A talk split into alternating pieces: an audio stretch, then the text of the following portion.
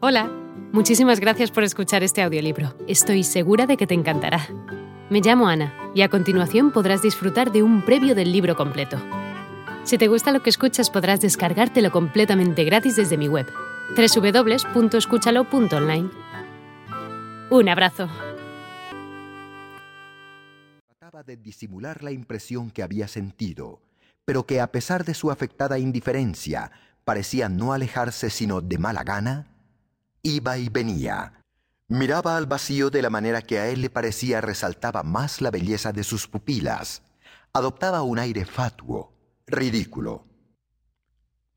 Gipion, perdiendo enseguida la expresión humilde y bondadosa que yo le había conocido siempre, había erguido la cabeza, apoyaba con grotesca impertinencia el puño en la cadera, hacía salir su trasero, adoptaba actitudes que hubiera podido tener la orquídea para con el abejorro providencialmente aparecido. Por más que el señor de Charlie adoptara un continente de indiferencia, de cuando en cuando lanzaba a Gipion una mirada atenta. Cualquiera que fuera el punto que pudiera detener al señor de Charlie y al chalequero, su acuerdo parecía concluido, y esas miradas solo preludios rituales. Por fin, la indiferencia de Dupin no pareció bastarle ya. De esta certeza de haber conquistado, a hacerse perseguir y desear, no había más que un paso, y Dupin, decidiendo encaminarse a su trabajo, salió. El varón se lanzó rápidamente tras él. En el mismo instante en que el señor de Charlie había traspasado la puerta silbando como un abejorro, otro, este de veras, entraba en el patio.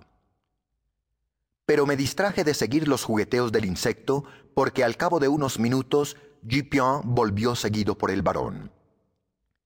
Este pidió lumbre al chalequero, pero observó inmediatamente. Le pido lumbre, pero he olvidado los cigarros. Entre usted, se le dará todo lo que quiera, dijo el chalequero, en cuyo semblante el desdén dio paso al júbilo. La puerta de la tienda se cerró tras ellos, y ya no pude oír nada. Había perdido de vista al abejorro.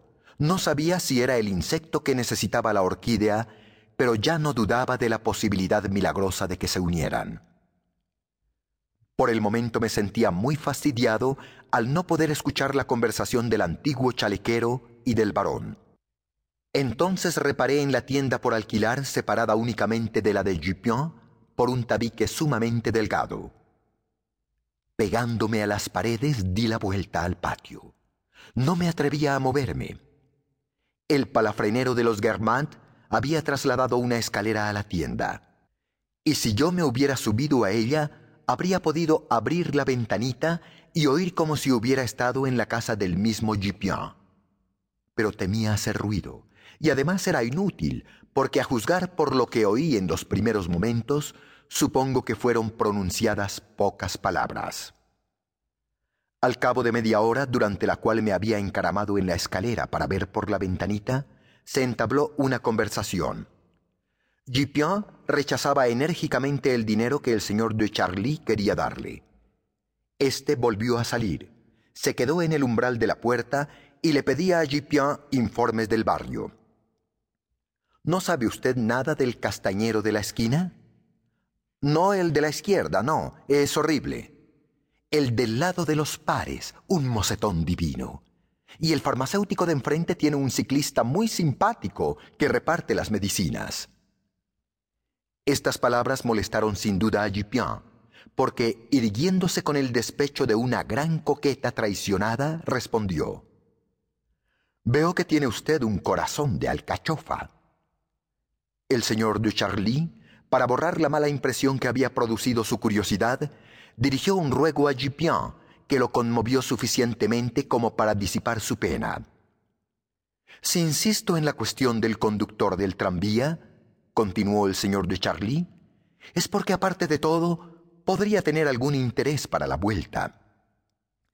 Y para poner remedio al aburrimiento de esos viajes de vuelta, me gustaría conocer algún mozo de los cochecamas, algún conductor de tren.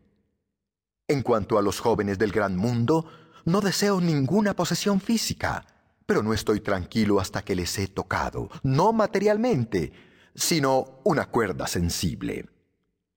Una vez que, en lugar de dejar mis cartas sin respuesta, no cesa ya de escribirme, quedo apaciguado.